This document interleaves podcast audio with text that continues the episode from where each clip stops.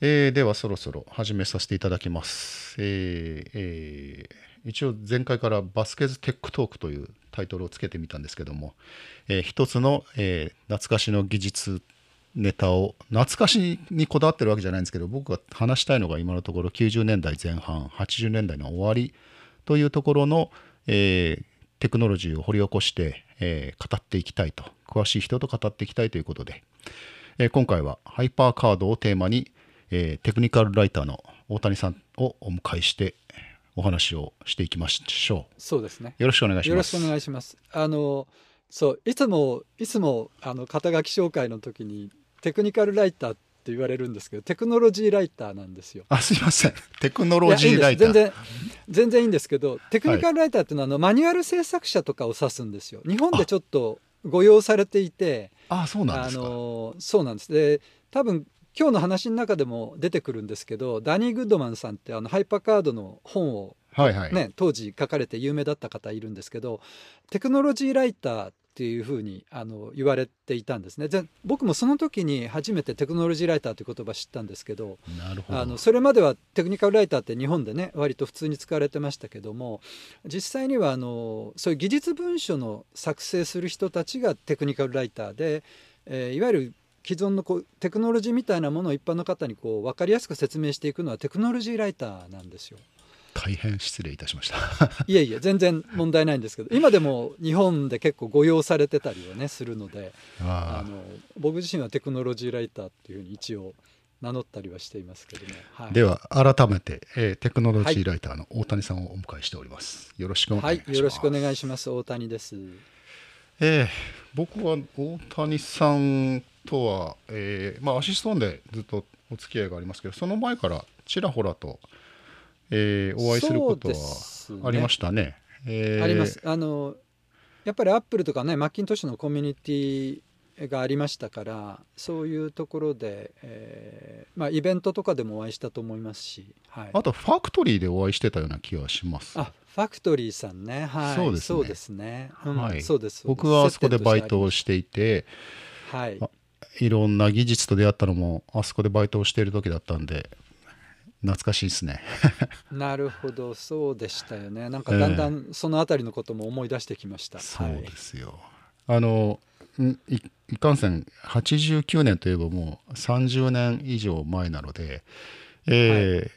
ー、はい、間違ったことを言ってしまった時には、えー、随時訂正していきたいと思いますのでその辺はご容赦いただきたくよろしくお願いします。そうですね僕もあの曖昧なところはあるかもしれないです。はい、はい、僕はあのそもそもディベロッパー寄りなのであんまり事実確認をしてなく話すあの理解をしていることが多くてですね。あの本当にそうだったのかっていうのはちょっと今日確認したいこととかもいろいろありますので、はい、えー、いい機会本当にいい機会ありがとうございます。わかりました。こちらこそありがとうございます。はい、えー、では、まあ、あのやはりハイパーカードとはというところから始めていきましょう。はい。えー、大谷さんにじゃああの丸投げしちゃっていいですか？ハイパーカードとはどういうものなんでしょうか？そうですね。これはあのやっぱり出てきた時もねあの、はい、なかなか理解されなかったって言われてますけれどもあのアプリケーションと何て言いますかねこうコンテンツが一体化したようなあデータベース的なところもあるしプログラミング環境でもあるし、えー、そのコアにあるのは、まあ、まさにハイパーハイパーカードのハイパーがどこから来たかっていうとハイパーテキストハイパーメディアから来てるわけですね。でハイパーテキストっていうのは、まあ、ハイパーテキストテキストと言ってるけれども実際にはさまざまなマルチメディアのデータを、まあ、リンクして、えー、今はもう本当にインターネットの世界ではワールドワイドウェブとか普通ですけどもあのそういう環境をローカルにまず作り出したのが、まあ、ハイパーあハイパーカードだったり、えー、していたと思います。うんうん、要はその情報自体をリンクしていって一つのパッケージ化したでそれをスタックというふうに呼んだんですけどもハイパーカードで作られるデータのそういうファイルが、まあ、スタックと呼ばれてましたけどこれが、まあ、コンテンツとプログラミングのスクリプトが合体して、まあ、インタラクティブに動くとそういうものだったんですね。ですからわっと説明するとそういうことなんですけどもやっぱり当時これがあの1987年に出てきた時は、えー、よくわからないよくわからないけれどもなんだか面白そうだっていうのがあの多分ユーザーの方先に立っていたかなというふうに思います。ハイパーカードはその発売発表した時から、えー、システムに付属あというかシステムというか買ったらついてきてたということなんですよね。そうです。はい、あの無料でバンドルされていて、まあここも後でね、うん、あの話が出てくると思うんですけれども、うん、あのやっぱ無料であったことが非常に重要、いろんな意味で重要だったわけですね。当時はしかしまだあれですよね。えー、っとまだ覚えてるんですけど、ハイパーカード確か4フロッピーディスク4枚とかで配布されて、もうしかもあのね4枚だからいちいち入れ替えないといけないんですよ、ね、そうまだだからハードディスクがシステムになってない時期もですよね、はい、まあしてしてる人はいらっしゃったでしょうがまだフロッピーでもやっていた時期ですよね87年というのは、うん、あのそうです。あのシステムとしてはサポートされていたんですけどもまだそのつまりアプリケーションを配布する手段がなかったわけですね。はいはい、あの CD ロムもまだありませんでしたし、うんうん、えー、それから今みたいにインターネットでオンラインであの配るっていうのないですから、まあ、フロッピーディスクがともかくパッケージメディアの主流だったわけですね。そこでついてきてるもんなんであの今の感覚でシステムに付属しているというと、えー、まああいつでも使えるんだっていうような便利なものかと思いきや実は使おうとしない限りはなかなか使うのも大変だったものというのが最初の出だしだったんですよね。そうですね何しろそのつまり OS もフロッピーに入ってるわけですよね まずそのマシンを立ち上げる時にフロッピーを入れて電源をオンして読み込んでから立ち上がるわけですからあので読み込んだ後に立ち上がる。でその後であのアプリケーションのアイコンをあのダブルクリックするとあのディスクを入れ替えてください、まあ、自動でもちろん排出されるので、うん、あの排出されたらディスク、まあ、123というふうに入れてったりするわけですよね。ありましたね。あの地獄のあの入れ替え作業が延々と続くシステムを入れてアプリケーションを入れてまたシステムを入れてっていうのを延々と繰り返す作業とかありましたね。ありましたあのメインメモリーが何しろ限られてますからその中でやり取りやりくりをしていくわけですよね。うんうん、これがあのあとまああまあ、Mac のフロッピーはあの可変速度が可変でなるべくその周辺部で多く書き込めるようにあの書く速度を変化させてましたよね。ですから読み込み、うん、読み込みとかフォーマットの際に音階を奏でるんですよね。泣いてました、ね、だんだんこうウィーンっていうモーターの音があの速度がね速くなっていったりするので、えー、面白いそういう現象もありましたけどただまあ待たされるっていう意味ではかなりあの一体いつ終わるのか分かんないんですよね。そのスワッピングといいますか。データ読み込みがいつ終わるか分からないのでまあともかく、はい、あの指示に従ってやるしかなかったっていうのはあります、ね、それが80 87年っつったら？SE えー、そうですね。あの86年にファミリー化したんですよね。あのマッキントッシュが。要は、はい、あのトールボーイスタイルの普通の Mac に加えて2とマッキントッシュ2と SE が出てでその翌年に、えー、その86年にそのファミリー化して翌年の87年にハイパーカードが出たっていうことです。2なんていうのはもう最初からあのフロッピー2つありましたよねだからまあ贅沢な環境だったんですよね。いや2あの SE もあ2は、えー、2もねどうだったかな？あれ2つ目オプションだったような気がするんですけど。そうでしたっけ？SE もあの一応スロットのあのカバーがついてるんですけど、うんうん、確か標準は1つで2つに増やすかあとは中にハードディスクを入れるかっていう感じだったと思う。2もそうだったような気がしますけど。そうでしたっけ、まあ、当時はまだそのハードディスクが何しろ高いわけですよ。あの僕もまさに今のそのもうフロッピーディスクのやり取りといいますかスワッピングで非常に疲れるしかもハイパーカードはマルチメディア化してますから、まあ、まあまだあのもちろんかける絵はモノクロのドット絵でしたけども、まあ、サウンドも入るとかそれからどんどんカードを追加していきますのでもうこれはもうフロッピーディスクの時代じゃないっていうのをその時に本当に実感したんですね。でそれであのまあ仕方がないのでハードディスクをあのアップルの純正のを買ったんですよ。HD40SC っていうモデルを買ったんですけど、ね、はい。この40っていうのは40ギガバイトじゃないわけですよね。40メガバイト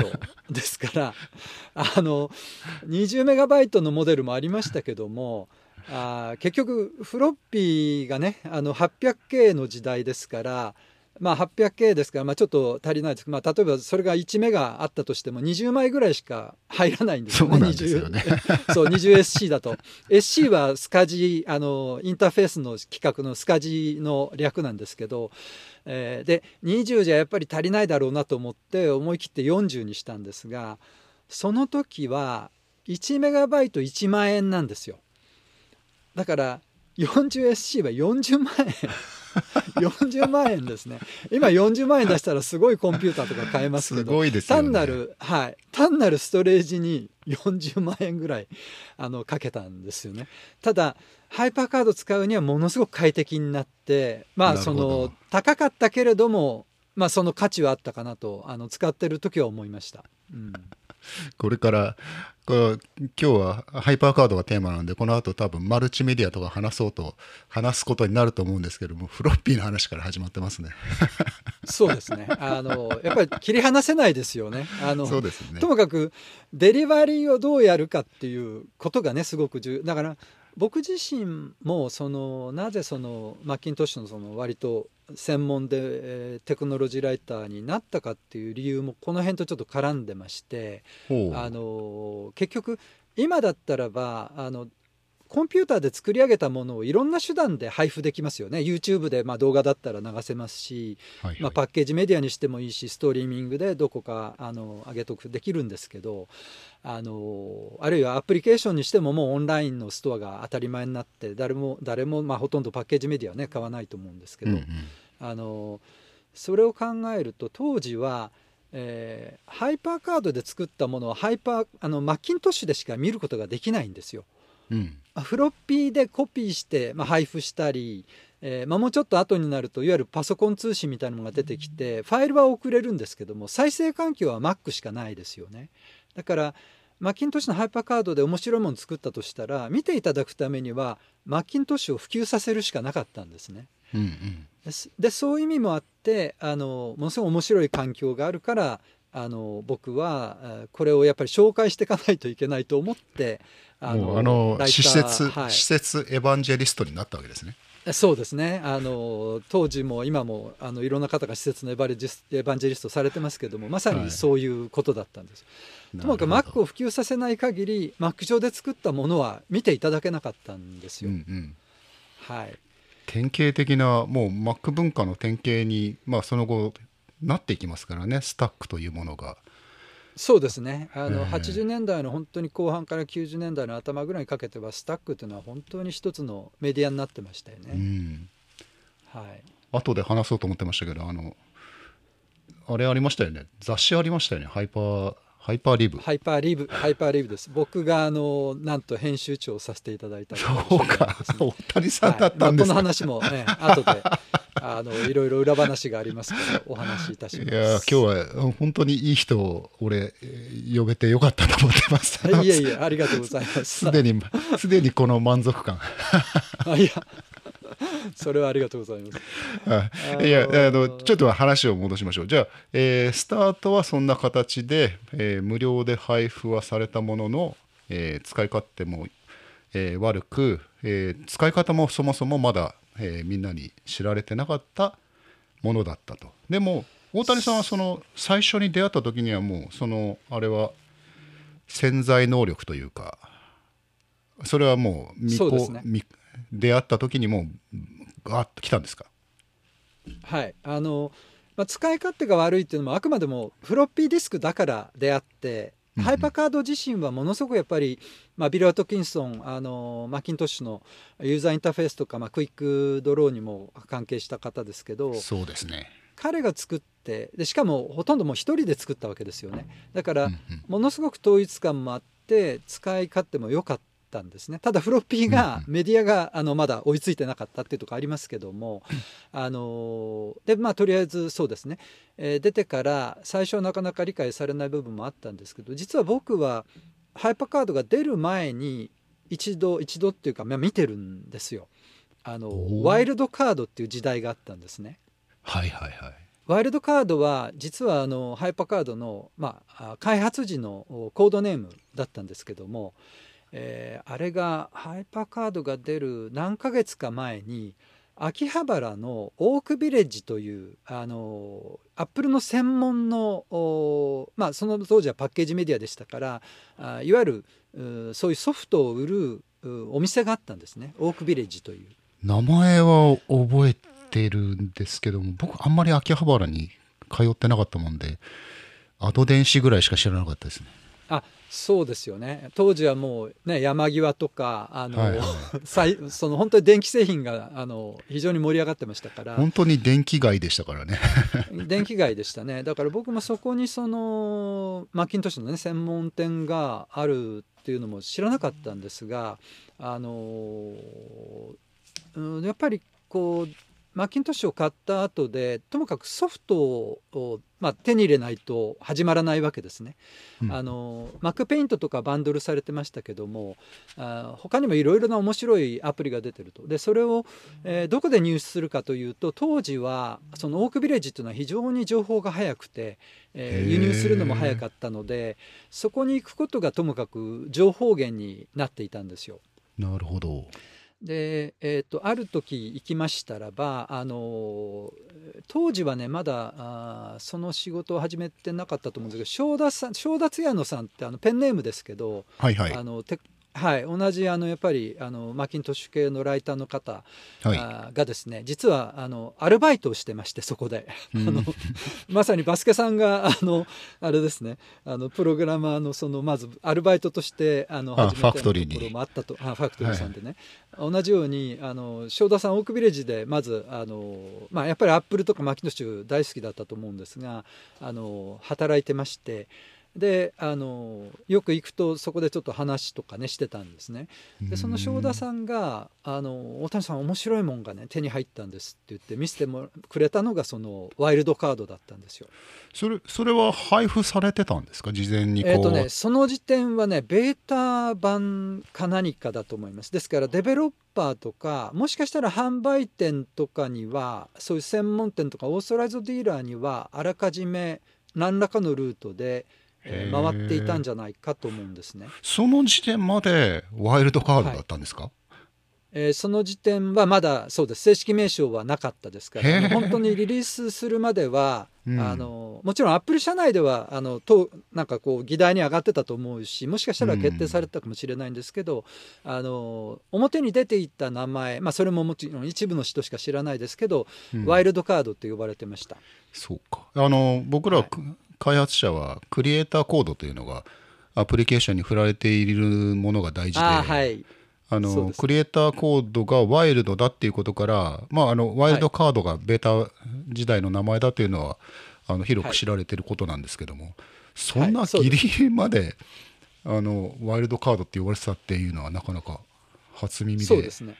はい、ファイル名もワイルドカードそのままだったと思います。へススタックのあのアイコンみたいなのは変わってなかったんですか？スタックのアイコンとかはね出来上がってたように思うんですけどハイパーカードのアイコンは、えーと、僕もちょっと記憶曖昧ですけどあのビル・アトキンソンかなんかの顔のドット絵かなんかだったかもしれないですあるいはなんかちょっとそういう別のカードっぽいもんだったような気がするんですけどあのアイコンはねまだ正式なものではなかったと思います。そうか。自己主張強いですね、ビル・アトキンソン。そうですね、まあ、結構ねあの直接会ってみまあ後でまた話出てきますけど直接お会いするとね割とやっぱりあの穏やかであの控えめな方ですけどもあのやっぱりアプリケーションとかソフトウェアとかにかける情熱っていうのはものすごい方ですよね。はいでそこでまあワイルドカードを見ましてでその時点でやっぱりもうある種虜になったわけですね。あのこれこそがあのマッキントッシュがやるべきことというかあのマックペイントとか見た時も驚きましたけども、うんうん、その次にそのマッキントッシュが次の段階何か次世代のアプリケーションを作っていくんであればこういう方向しかないんじゃないかと思うぐらいのものでしたね。なるほどあのそれまでも要はアニメーションツールみたいなものはあったんですけども、うんうん、それをもっとその発展していこうとすると結局まあ、ビル・トキンソンもあの自分のインタビューとかで話してましたけどインタラクティビティを入れていきたいっていうのが非常にあの、ポイントだったわけですね。あの単純に、えー、例えば解像度を上げるとかああるいはカラー化していくっていうそういう方向性のアプリの進め方っていうのもあったと思うし、まあ、マシンが追いつけばそういうのになるんですけども、うん、その前にモノクロでもインタラクティビティっていうのは入れられるし、うんうん、あの逆にどんどんそのデータ容量が膨らんでいく時代でしたから逆にそのモノクロの絵で助かった部分もあるわけですよね。これで本当にその、はいカラーのあのグラフィックスとかあるいはムービーみたいなものがその時点ではやっぱりちょっと難しい面があったので、うん、とりあえずまずインタラクティビティをどう確保していくかっていうところに重点を置いたと思います。でそれが非常に面白かったですね。ハイパーカード2.0の時代になってもあんまりカラーってことにはあんまりというかほとんど純正ではあの、はい、大した重き全然置かれてなかったですよね。そうですね。はい、あのマルチウィンドウとか、まあ、そういうことはあのインタラクティビティに関係あるから採用するけどもっていうそういう割り切りがあったように確かに思います。そうです。あの、まあ、サードパーティーがスーパーカードとか、うん、いわゆるカラー化されたあのハイパーカードのその上位版みたいなものを出してましたけども、うん、ハイパーカード自身はあくまでも、まあ、モノクロのインターフェース守ってましたよね。いいね。あのそれは理由としては一つにはうん、結局さっきの言ったことと絡むんですけども、はいはい、マッキントッシュ上でしか再生ができないので要はその時点でインストールベースが大きなマッキントッシュは何かっていうことだと思うんですよ。ああなるほど。そうか。その時点ではまだまだまだ、はい、あの2まだまだ一体型の、はい、一体型のモノクロのマシンが主流だったわけですね。はい。そうですよね、はい、だからでしかもバンドルしてますからあの自分のマシンで、えー、いわゆる必ず能力を発揮できないといけないわけですよね。うんうん、そうするとあの、ね、カラー化されていてもモノクロマシンではあのカラーでは見られないわけですから、うんうん、あの多分そういうことも考えてあえてモノクロにしていた部分はあると思います。2でさえああの13インチカラーモニターの中で真ん中にちょこんと白黒であのウィンドウがで空いたスペースはただあのグレーで塗りつぶされてるというそんな表示でしたもんね。そうですはい、あの最初はともかくあのマッキントッシュのその標準画面というか9インチ画面に合わせたサイズで出してましたから、うん、で全然マルチウィンドウでもないですしあのリサイズもできないですよね。うんだからあの2で見るとそんな感じになってましたね。はい、いやあのあのチョイスをあの押し通したっていうのはなかなかすごい判断ですよね。これはねやっぱりビル・アトキンソンの考えなんですよ。実はビラトケンソン2.0はそんなに関わってないんですよ、ね、はあはあ、だ90年に辞めてますもんねアップルもね。そうです。辞めてますし彼はあの、まあ後でその、まあ、ハイパーリブのインタビューでねあの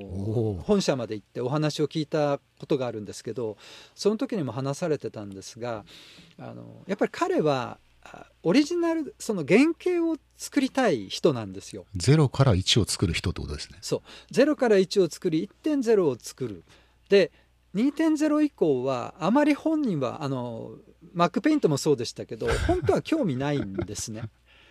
あの次に何かまた別の1.0を作るっていうことにあの非常にこう情熱を燃やしてるわけなんですそういえばマックペイントも、はい、固定サイズでしたよね画面がねそうですあの固定サイズ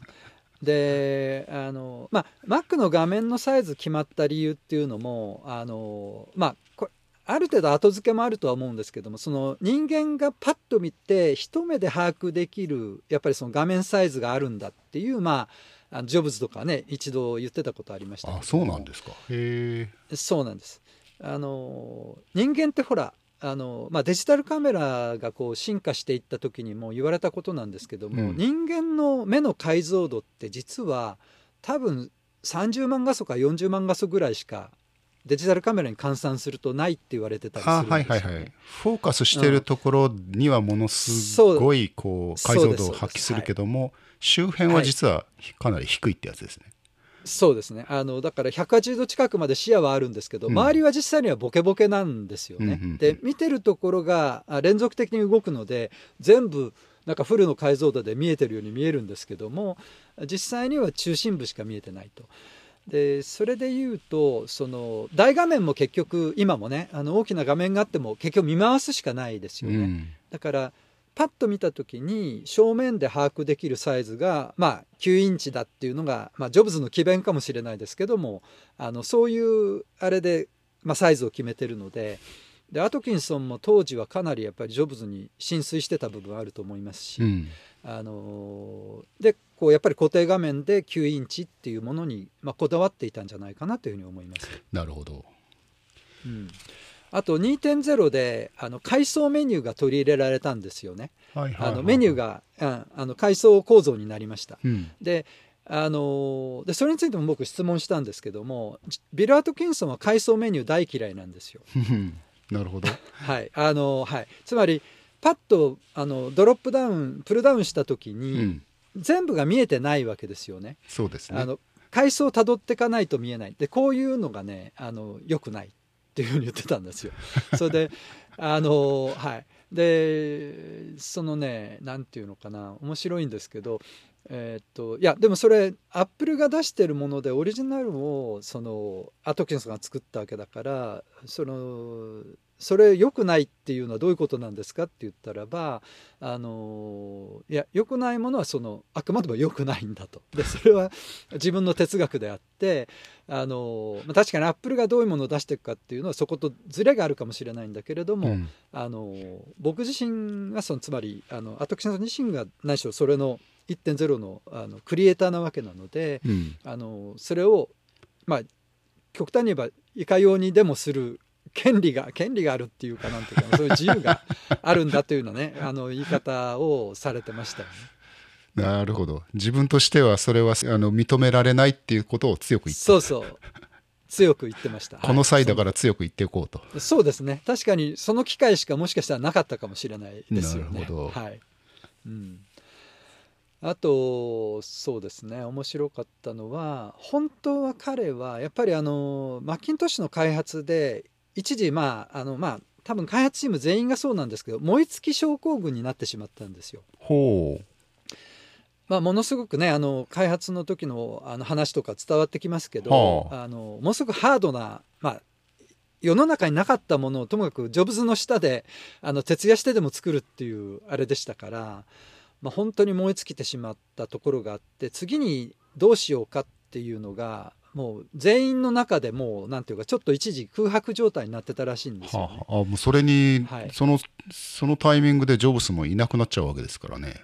そういなくなっちゃうわけです。なるほど。それで確かにソフトウェアの面ではあまり聞かないですね。85年とか。そうですそうです。その辺って空白ではありますね確かに。空白ですね。はい。でアトキンソンが考えたのがまあじその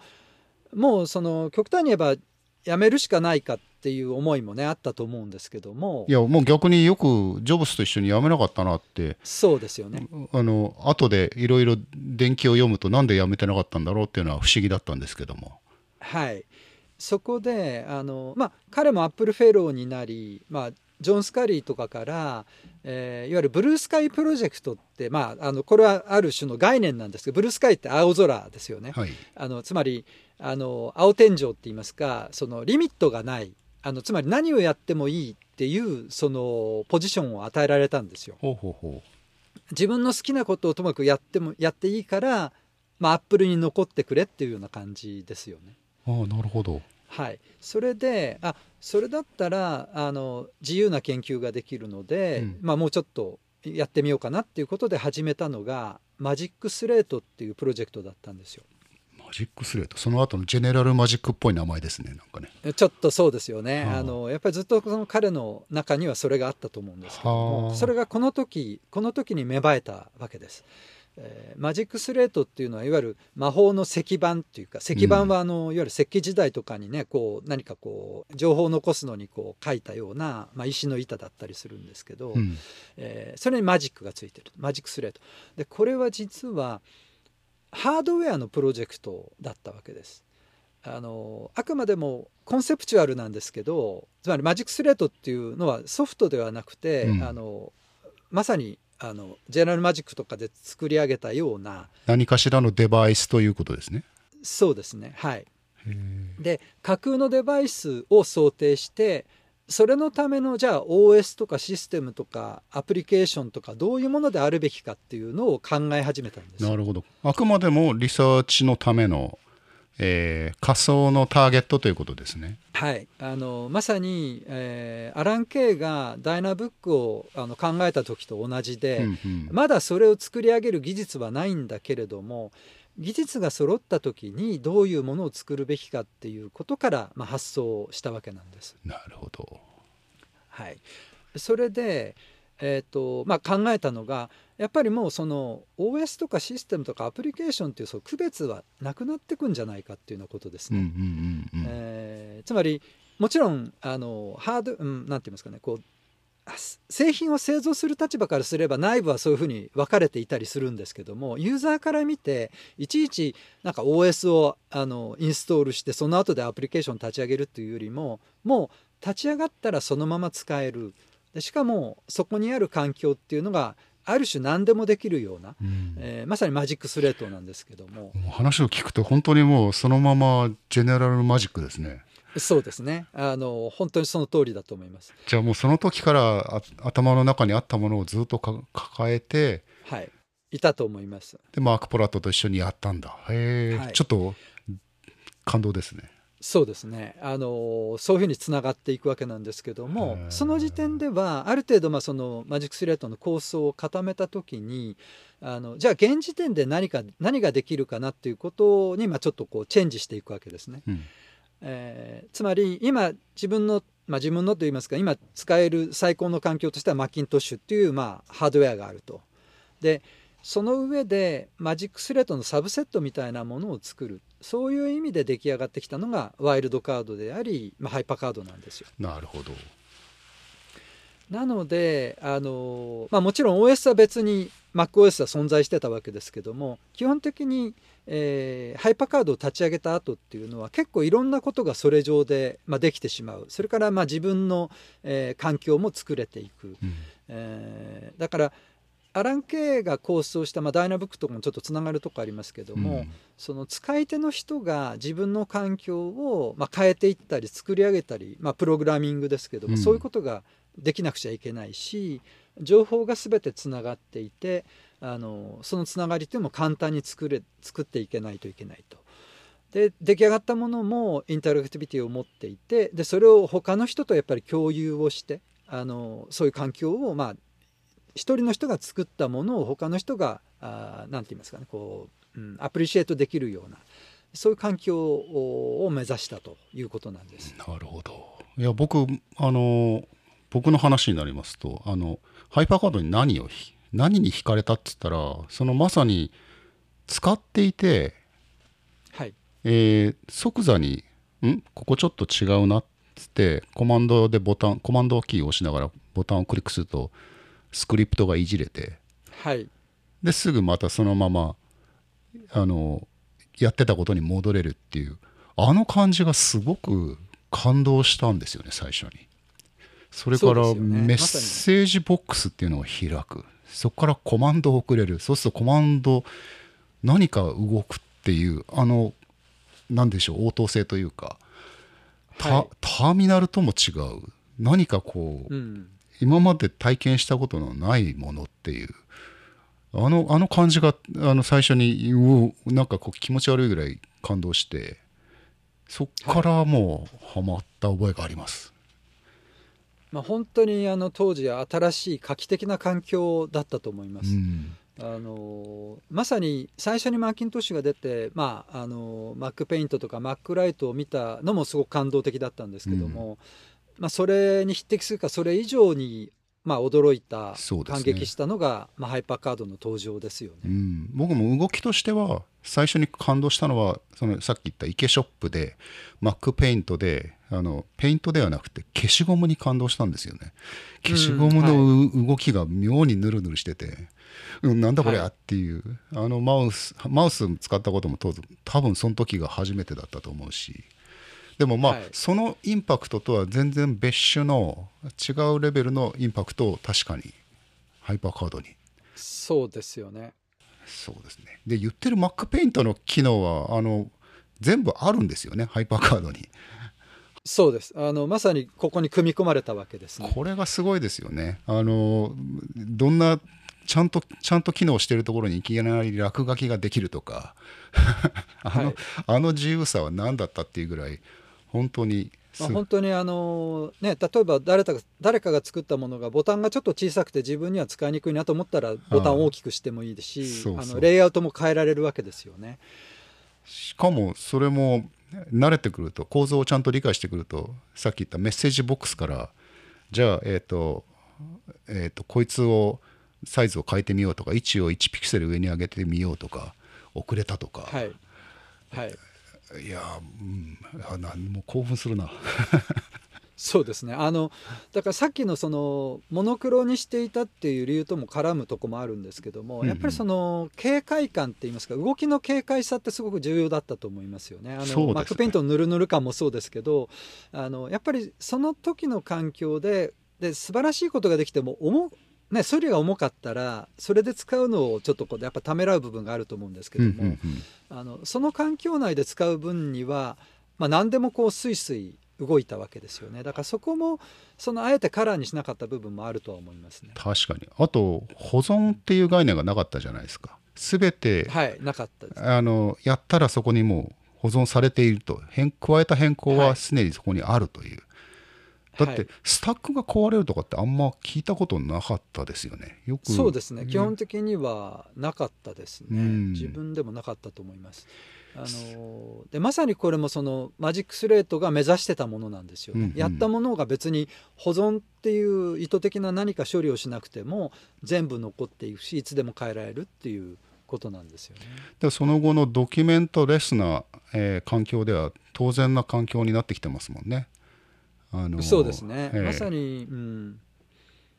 あのかなり本当に先を見ていたと思いますし、うん、えー、逆にそのジェネラルマジックでやったことがちょっとまあインターフェースが少し重くなってしまったというかその時のハードに対してですけども、うんうん。うん、あのそういうところがあったと思うんですよね。だからまあ、ちょっとやりすぎてしまってもいけなかったんですけどハイパーカードはものすごくいいバランスの上にで、ね,、できてたなというふうに思います。うんいやジェネラルマジックの話は、まあ、今回メインじゃないので軽くにしておくと、うん、まああれはハードウェアを出さなくちゃいけなかったっていうあのあれですよね。あの大手の資本が入っちゃったがゆえに製品を出さなくちゃいけなかったっていう辛さがきっとあったんでしょうね。ね。えーまあ、それもあったと思いますし、まあ、ビル・アトキンソンとしてもやっぱりそのマジックスレート的なものを実現したいっていう意味においてはあの最終的にはやっぱりハードが必要だっていうふうに思ったとは思うんですけどね。うんうんはい、ただビラトクシソン自身はまあハードウェアのエンジニアではないので、うん、あのやっぱりそういうところで、まあ、ハードの方の開発の限界にぶつかってしまったかなとは思います。なるほどあいやじゃあ話戻しましょう。えー、はいそうですね。話戻せるところがもう全然ないんですけど も僕が大体話そうとしてたことをもうはるかにディープな方向に話がいっちゃってるので、えー、ありがとうございます。はいいいですいいですえっとね、そしたら僕の方からちょっとあのお話を出すとですね、はいどうぞ。さっきあのダニー・グッドマンさんの話が出たんですけども、はい、あのダニー・グッドマンさんはやっぱりテクノロジーライターなんですけどもあ自分の仕事向けのスタックとかを作ってフォーカルポイントはいはいはいはい。フォーカルポイント、はい、懐かしいですね、うん、スタックを、はい、あの出されたんですよ、ね、一番最初の時期の、えーと商用スタックの一つですよね。そうですね。特にあのビジネス向けっていう意味では本当に初めてだったと思います。うん、その他にもまあカタログ的なものとかはあったんですけども、うん、あの本当にそのインタラクティブ性とか、まあ、プログラミングちょっと深いとこまでやってあの実用になるようなものを作ったっていう意味では初めてだったかなと思うんです、ね、プログラマーというわけではないんですよね。そうですね。そこがポイントで、えあのまあ、バスケさんもご覧になったと思うんですけどあのビラ・トキンソンと一緒にインタビュー番組にあのダーニング・ウッドマンと2人で出てきて昔のやつですよね、はい、昔のやつです。でダーニー・グッドマンがあのテクノロジーライターなんだけどもこういうものを作れたんですよって言った時にまさにその我が家を得たりっていうかビル・トキンソンがだからこそこれを作った。だから普通の人がプログラミングできてしまう、こういうスタックウェアみたいのをあの発売することができるそういう環境を作ったんだっていうことをねすごく力説してましたよ、ね、ありましたね。見ました見ました。あのコンピュータークロニクルスのえっ、ー、とあそうですそうです。はい。番組ですよね。はい。そうですねでまあそういうところも目指していたし一方ではあのアマンダ・グッドイナフさんっていう人がいてですねすごい名前なんですけどグッドイナフですからね。あの十分いい人。本名なんですか？本名ですね。はい。あのアマンダさん女性なんですけども、はい、あのまあ、世界で初めてのって言いますかねあのスタックウェアの絵本作家だったんですよね。で僕は確かねあれ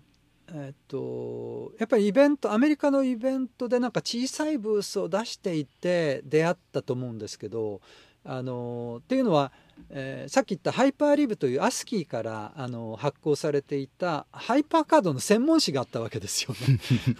これはすごいことなんですけどあの一つのアプリケーションだけで専門誌出してしまってまあすごく無謀だったと思いますけどもあの、まあ、そういう機会を与えていたやっぱりそれがアプリケーションでありながら OS のリプレイスメントでもあったというさっきのお話とつながるんでしょうね。そこに一個のエコシステムを作っちゃったわけですからね。そうですね。でこれからやっぱりあのこういう環境が大きく市場としてもなっていくんだっていう思いがマスキーさんの方にもあったと思うんですよだからこそあのそういうプロジェクトが許されたと思うんですけども、あのでたまたま僕の方にあの編集長にならないかというお話があってあのもちろんあの編集の専門の方はこう補佐的についていただいたんですけどもあの一応あの責任編集みたいな形であの関わりましてでそのあの絡みもあってビラ・トキンソンのインタビューにも行きましたし、うんうん、それからハイパーカードのいわゆるエクスポみたいのも当時あの行われていたので、えー、そういうところに行ってあのアマンダさんそのグッドイナフさんにお会いしたという形なんですけども。あのマックワールドとかと別でハイパースタック専用のものがあったんですか？そうですね。なんていう名前だったかな？ハイパーワールド、まあ、とかなあのちょっと多分違うと思いますけどなんかそういうあのハイパーカード専門のイベントみたいのもあったんですよね。であのイニゴイニゴイニゴゲッツアウトイニゴっていうのは黒猫の名前なんですけどあの多分アマンダさんの本当の飼い猫だったと思うんですが、そのイニゴゲッツアウトっていうイニゴがあのなんかこう家からあの外に出てこう遊びに行くような感じのイメージですけどイニゴゲッツアウトっていうあの最初にスタックで絵本を作ってあのすごく話題になったんですね。こういうものも作れるんだ。デジタル絵本の本当に先駆け的なもので。スタック作家のあれ本当に初期の人なんですね、はい、そうですね。第1号と言ってもいいと思うんですけどえー、当時やっぱりいろんなメディアでもあの扱われましたし、えー、イニゴゲッツアウトがヒットしたのであのイニゴシリーズでイニゴのイニゴがいろんなことをやっていくっていう絵本シリーズとかですね、うんうん、えー、それからあのイニゴじゃなくてラクダを主人公にした、えー、絵本シリーズも別に出したりとかされて、えー、アマンダさんが言われてたのはあの本当に普通の絵本作家になりたかった方なんですよ。うんうんただただやっぱりその紙の絵本を出すっていうのはすごくハードルが高くてあのまあやっぱり出版社にとってもあの絵本の場合大体フルカラーですし、えー、非常にコストがかかるわけですね。だからなかなかそのそういう目は持っていたけれども実現しなかった。だけどもあのハイパーカードに出会ってこれだったら自分であの自分の力だけでもある程度できるしじゃあどうやってその作品を配っていくかっていうとあの当時やっぱりいろんなバークレーマッキントッシュグループとか、うんうん、いろんなところがあの自分たちの CD ロムをだんだん出すようになってましたよね。はいはい、あの最初フロッピーで出してましたけどあのフロッピーからまあ CD ロムになっていったりするんですけどそういうその自分たちであの面白いソフトウェアとかあのコンテンツを集めてあのユーザークラブがそういうのを割と配布していた時期っていうのがありましたよね。あの頃はやっぱユーザーズグループを抜きには語れないですよね。語れないです。はい、そうですね。あのまさにあの全米の各地にもありましたし、まあ、日本でももちろん今でも活動されているところもあるんですけどそういうところが割と中心になって新しい環境新しいコンテンツっていうのを広めていったところがあるのでアマンダさんもそういうところの,、まあ、あの開放代わりに出ていたあフロッピーマガジンみたいなものとか CD ロンマガジンを使ってあの、まあ、作品を配布していくことができたんですね。なるほどはい、だからすごくそのハイパーカードっていうのは自分の夢を叶えてくれたっていうことをあの非常にあのよく言っていたんですけども。その頃のことを、えー、パソコン通信はその頃コンピューサーブはすでに出来上がっていた時期ですかね。コンピューサーブもねあったかもしれないですね。ただあのまだ多分いわゆる棒レートというか通信の速度が遅かったので、うん、テキストはいいんですけどあんまりそのグラフィックとかがあの豊富なファイルというかあのそれを送るのはあまりもしかしたら現実的ではなかったかもしれないですよね。日本語日本のスタック作家というとやはりもう活動の場所ニフティサーブだったように記憶してるんですよね。そうですねあの日本の方がもうちょっとあの後に来たりしますし。ルジルシさんとか。ルジルシさんそうです、ルジさんとかあと姫太郎さん、ね、姫太郎さん。山本徹さんって、はい覚えてますかね？山本徹さんはちょっと今記憶にないかもしれないあのやっぱりあの素敵な絵であの僕その後、はい、ニュートンの本を書いたんですけども97年ぐらいにその時にオウム社があの山本さんに頼んでくれてあの素敵な挿絵。はい。ああそうですか。はい。あのそうですね。日本でもねあのやっぱりそういう形でいろんな方出てきましたし。そうなんですねスタック作家というのは、まあ、僕の周りでは一般的な言葉になってましたよね。そうですね、えー、あのまあ、僕自身も実はあのシトレーンのドゥーセイ・ボーという車があるんですけど そのドゥーセイ・ボー主人公にした絵本スタックをね スタック作家なんですねじゃあ大谷さんも。出していたことはありました、うん、あまりにも凝りすぎてちょっとね あの大変だったんですけど。あのマックワールドエキスポとかでありましたよね、はい、あの、えー、スタックを売る人たちのコーナーが。フロッピーでスタックを、うん、ありました、はい、はい懐かしいなマックワールド東京っていうのが昔あったんですよね。そうですね。今だとねあの同人誌的なノリですよね。そうですな本当に。はい。それをデジタルでやっていた感じはありましたね、うん、懐かしいな、はい、急にマックワールドエキスポが出てくるとは自分でも思わなかったな。うん、でもやっぱりあの当時やっぱりそういうところもね一つのえー、あの配布の、うん、窓口になっていたとそうなんですねインターネットがなかった時代に一体どういうふうにあの流行りが伝わっていったの。か僕だからさっきの話でもまだ疑問なんですけどもあの、はい、当時僕の記憶だと唯一 Mac の情報とかってログインとかあとアスキーにちらっと書いてあるとか、はい、もう本当に雑誌を読むぐらいしかあのまだ僕中学生とかだったんで、えー、そういう情報しかなかったんですけど大谷さんとか例えばショップの人とかそのさっき正田さんの話とか出てましたけどそういう人は一体どういうふうに情報を得ていたんですか？あのまずマックワールドのアメリカ版ですよね。あのマクワルドの雑誌自体のアメリカ版を、まあ、しかも船便なので一月遅れだったりするんですけど あの手に入れてでそれが基本的には最新情報的なとこあってあともう一つタブロイド版の新聞のような感じであのマックウィークっていうのがあったんですよ、ね、おマックウィークはい、はい、でこれはあの1週間に一度出るんで、まあ、そのやっぱり船便で送ってきたり一月遅れですけどあのただ次の号は1週間後に見ることができるから あの途中をちゃんとこう埋めてくれるんですよね。なるほど。そうですね。月刊誌よりは早かったですよね情報が。マックウィークありましたね、はい、ありましたよね。日本でもあの購読されてた方結構いると思うんですけど。そうか。じゃあ紙媒体がメインだ。80年代そうです。あの紙媒体がメインでで多分だからオークビレッジさんとかもそういうところで紹介されているそういうまあ例えばスタックウェアとか、まあ、スタックマガジンとか、うん、えー、まあ、後にはその CD ロムのマガジンみたいなものをあのそういうところで扱われているものをいち早くこう輸入されていたと思うので、うん、えー、実際のそのアプリケーションとかに出会うためにはあの、まあ、そこに足を運ぶのが一番早かったりとかしてたと思います。うん、そうか。いやなんか遠くに来ましたね。いや本当にでもねだってその当時あの当時もまあそうでしたけどもう何回もねアップルはもう潰れる潰れるって言われてたわけですからそれが世界一の会社になってしまったのでそうですよね、えー、はいあのまあ僕もまあその、うん、潰れないにしてもねそこまであの行くとは思わなかったですよね。誰も思ってなかったと思いますし、うんうん、えー、まあ、本当にだからあの世の中どうなるかっていうのはねあの生きて自分で見てみないとわからないというところがあると思います、本当ですね。絶対信じないことの一つですよね、うん、アップルがそんな会社になってるなんてね。まあ、多分当時、まあ、本当にハイパーカード出た時に例えばそんなことをねその何十年後かにいや世界で、うん、あの一番価値のある会社になるとか言っても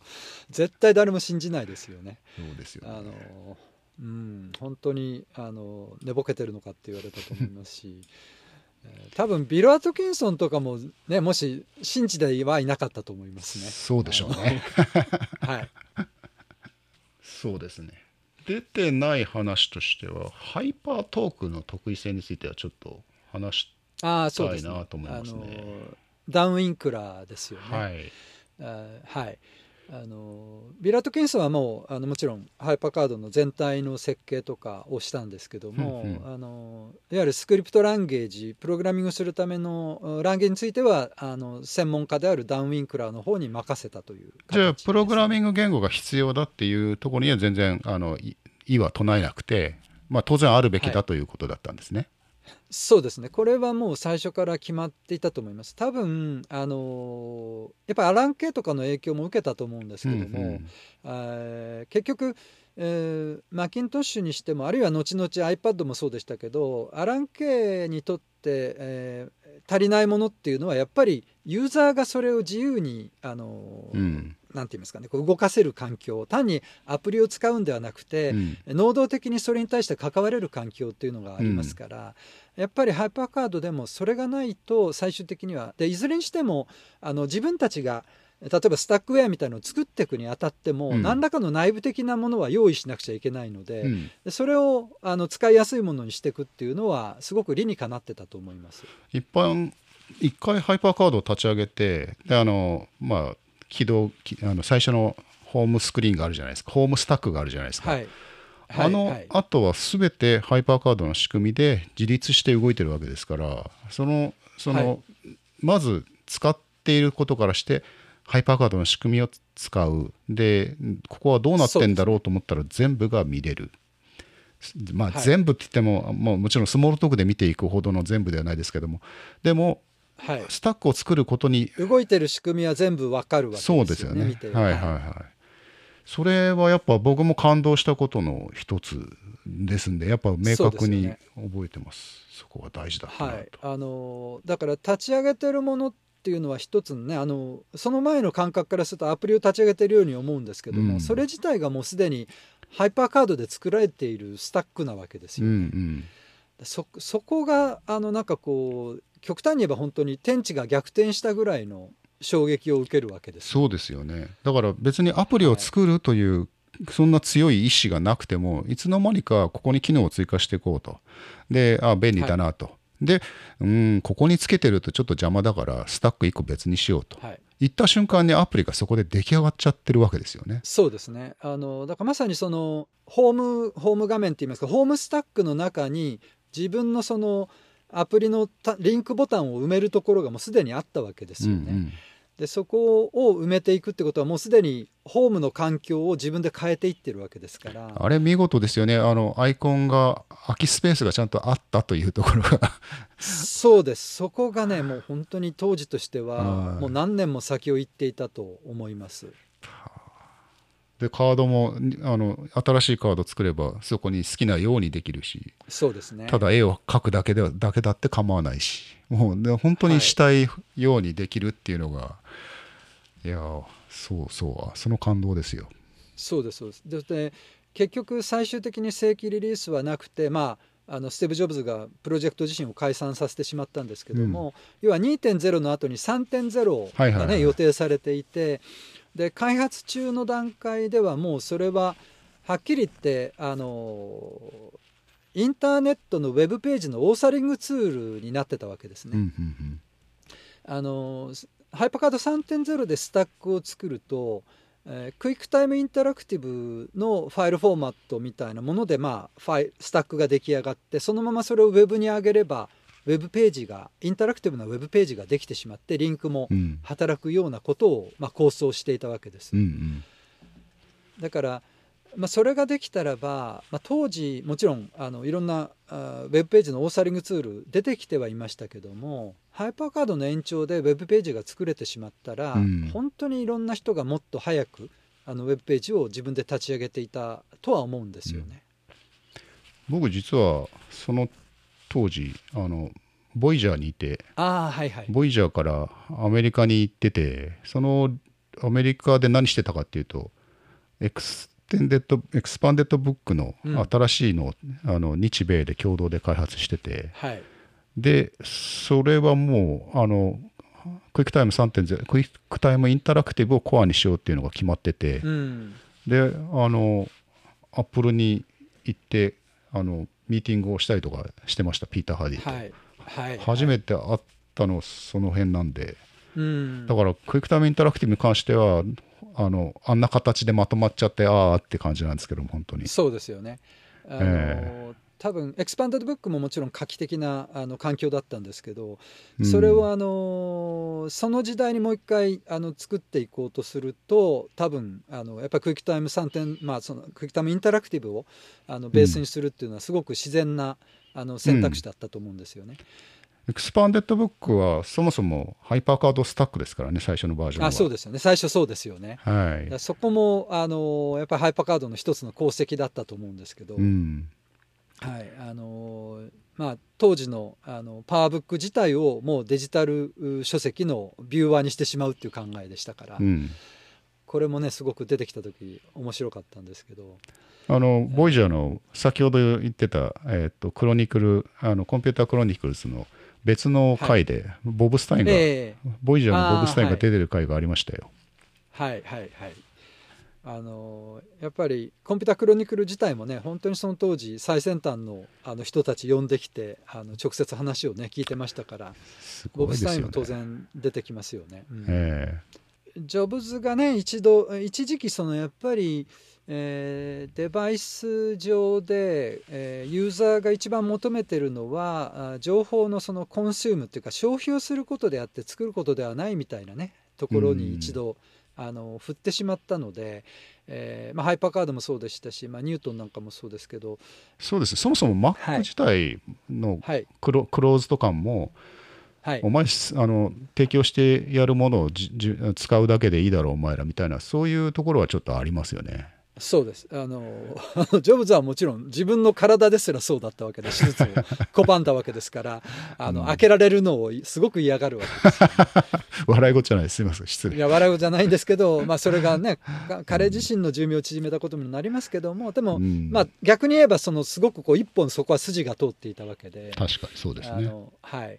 だからあの、まあ、一つにはねもちろんあのみんなが同じ環境を使うっていうことをすごく重視していたと思うんですよね。誰うん、誰かのマシンは例えばカラーだけどこっちはモノクロだったらばそこで差ができてしまうわけですよね。うん、だから基本的には彼の頭の中には、まあ、よく解釈すればみんなが同じ環境を使わなくちゃいけないっていうところはあったと思います。それうん、それもあってあの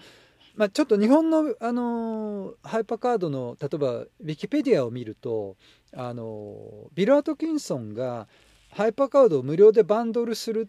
と主張したっていうところにあの要出典になっていて、うんうん、であの本当に言ったのかどうかがなんか今は否定されてるみたいなあのことも書かれてたと思うんですよね。うん、ただあの僕がビル・アトキンソンにインタビューした時にはあの、うん、それは掛け合ったっていうことを言っていたので。あじゃあ会社を辞めるってそこまで強いこと言ったかどうかは分かんないけども。実際そのぐらいあまあそうですね。あのね権利をまず渡さないって言ったんですよ。は あ、えまあ実際には アップルの社員一応ねそのあのフェローとはいえ会社のお金で作ったもんですよね。そうそう。ブルースカイプロジェクトだし、まあ、そこのね、権利関係っていつもあの会社員の時に作ったものの権利はどこに行くかっていうのはねいつも問題になりますけど、ただジョン・スカリーとその、まあ、ハイパーカードの扱いについてどうするかって話し合った時にはこれを無料バンドルするんだったらばもうそのままあの提供するけども無料バンドルしないんだったらば、まあ、渡さないぐらいのことを言ったと。ほうこれは、それは、これはでも一時情報としてもっと声高に言っていいですね。そうですね。そうですね。だと思います。はい。でそのまさにだからそれもねあの彼の頭の中にはみんなが同じ環境を使わなかったら意味がないっていう、うんうん、そういう頭があったと思います。本当にその考え方はあのスタックの普及に役立ったどころかそれがあったからあのハイパーカードが今にこのみんなの中に残ってるのはもうほんのその考えのおかげですもんね。やっぱりそうだと思いますね。はい。はい、やっぱりその環境に差が出てしまうとアプリケーション、まあ、スタック作る人もそうなんですけどどこをターゲットにするかって結局悩んでしまうわけですよね。でも、うんうん、あのみんなが同じ環境だったら一つのものを作れば全部がそこで動くわけなので。もう開発者にとっては優しい考え方ですよね。あの、ね、スクリーンサイズを一つにさせてくれるのはありがとうはい、まさにその通りですね。だからまあそういうのはあの難しいところなんですけどその例えば今 iPhone とかがその Android に比べてアプリケーション開発した後のやっぱ検証が楽っていうのも要はあのクローズドで一つの、ほとんどあの機種が変わってもベースのところは全部同じだからですよね。そうですね。アンドロイドだと本当にあの検証するだけで大変なので結局機種を限らないと、うん、あの本当のアプリケーション出せなかったりするわけですけど、うん、そこはまあ良し悪しなんですけどアップルとしてはずっとそれをまああある意味貫いてきてるっていうところはあると思いますね。素晴らしいですね。うん、僕はアップルのそういう考え方で一つ好きなのが、えーと、やっぱクイックドローなんでピル・アートキンソン関係してると思うんですけど、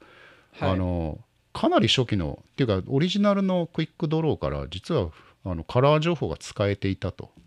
いうのがあるじゃないですか。ででも 2, 2になるまでそれは表に出さなかったと。でも、はい、でも情報としては扱えていたからあの、はい、なぜかカラー印刷できてたですよね。あの、はいはい、最最初の頃の、えーと、白黒マックの頃からカラー印刷ができていたと。そうです。画面上では確かあのハッチングパターンとかにこう自動的に置き換えられたりするようになってましたよね。はい、あれってやっぱまあちゃんと使い物になるまでは表には出さないと。特に別に API レベルで本当に公開されていたかどうかちょっと定かではないんですけども。あのー、確かね2が出出た後か出る前出た後かもしれないんですけどあのサードパーティーがね僕もちょっと記憶曖昧なとこありますがサードパーティーがあの本当はクローズドなのにマッキントッシュプラスとか SE SE はまあ一応スロットありましたけどあの拡張してカラーを使えるようにするなんか外付けボックスみたいのを出してたと思うんですよ。え？Mac プラスとかをですか？プラスプラスとかで。あのつまりそのルーチンを使って無理やり外で、うん、あのそれをカラー化してなんかこう表示するような ものをねあの当時やっぱりかなりほらあの、まあ、クローズドだったからかもしれないけどもえー、外部にいたエンジニアのそういうなんかエンジニアリング魂みたいのに火をつけた部分も逆にあって、えー、むちゃむちゃな拡張ですよねそれね。そうですそうです。それもむちゃくちゃだったけども僕自身もあのまだえー、パワーブックとかが出る前ってプレゼンテーションやっぱりしないといけないんですよね。あのでもカラーマックはないし、えー、でもちろんあのカラーまで使う必要なかったんだけどもハイパーカードとかをじゃあどこかで、えー、セミナーみたいのをやって見せたいっていう時に方法がないんですよ。そこであのサードパーティーが出していた内部のビデオ回路にクリップオンして外にあの液晶パネルを出してで OHP に乗せてあの投影できるっていうものがあったんですね。でそれをあのやっぱり買いましてあのまあ、その時僕オートバイ乗ってましたからオートバイの後ろの席に、まあ、あのオフロードタイプでしたけどそこにあのキャリングケースに入れたマキントッシュプラスとそれからハードディスクとそれからその外付けの OHP のディスプレイこれを積んであの会場に行ってセットアップして OHP であのハイパーカード動くところをですねリアルタイムで見せるっていうのをやってたんです。す すさまじい環境ですねそれはね。なそのぐらいでもやらないとわからないんですよね。話だけじゃ絶対それはそうですよね。あの、はい、百分はまさに一見にしかずですから、ね、そうそう。だからそれをスライドショーっていうかまあその当時はね OHP こうなんか、まあ、コピーとかで作って見せても動かないもの見せてもしょうがないじゃないですか。そうなんですねそしてまあなんだかんだ言って動きが気持ちいい動きをするんですよねハイパーカードはね。そうですそうです。あの非常にスムーズに動きますし、まあ、先ほど言ったようにその場であの変更していけるんだっていうのを見せないといけないわけですよ、ね、うん、はい。だからまあそのさっきのカラーのもう確か僕の記憶にあるんですけどあのそうなんですよ。外付けで無理やりカラー化して見せられるっていうものがねあったりしました。だからソフトは当然対応しないんですよね。あのだからこっちでハッチングパターンで作ると、うん、あの例えば Mac ドローのハッチングパターンがあるパターンがある色に置き換えられてあの表示できるっていう感じでそれを確認しながらまあ処理ができるっていう感じですね。本当に裏技ですねうん、だけどいやまあシステムが、まあ、隠し機能にしてもあの一応用意されていたんで、まあ、それを使ったわけです、そうですよね。そこの話なんだと思います、うん、僕あの最初に言った話は。はい。まさにその通りです、ね、へえ、はい、じゃああの Mac オープナーっていうなんか特別な工具が。ああはいはい。あのいわゆるあのこう隙間に差し込んで開けるやつですよね。そうそうそう超長い、はい、あれねあれは実はあの目玉クリップでも大丈夫だったんですよ。えそうなんですか。そうあのつまりまあ一度にやろうとしたらあの大きいのがいいんですけど目玉クリップが例えば2個か3個あれば上と下と真ん中あたりに差し込んでグッてやると大体いけるんですよ。あそうだったんですか。そうです。それからあの今だともう普通にトルクスネジって呼んでますけどあの、星型のネジだったんですよね。そうですよね。はい、はい、であの今も普通に売ってますけど当時はね結構あれ専門の工具であの、ね、まさにオープナーキットとかを買わないとついてこなかったんですけど、うんうん、あのまあ、バスケさんもよくご存知の立野さんがあの自動車の修理工場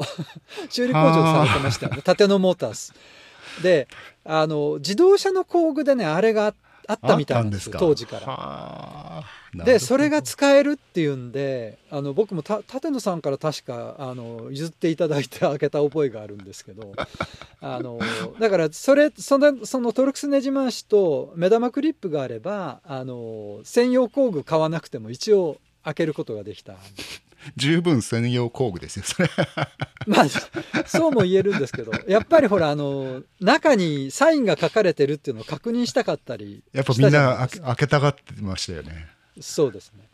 まあ、そういうこともねあったりして。だから逆に制約がある方が面白い面もありますよね。それを何かこう、それはそうですね、うん、克服していこうっていう、うん、部分がそそれ自体がすでにチャレンジですからねもうね。そうですね、えー、だからハイパーカードも結局あのそれ自身はカラーが使えなかったですけどレーザーディスクをほらコントロールできたじゃないですか、はい、はい、だからはいでそのレーザーディスクをコントロールしてあのものすごいそのまあボイジャーさんもねやってましたけど、うんはい、あのつまりそういう百科事典的なあのフルカラーでこうあるいは動画でもチャプターごとにこうあのランダムアクセスができるようになったわけですよね。うんうん、そういうやっぱりそのハイパーカード単体で足りない部分は外に外付けでコントロールをするとか、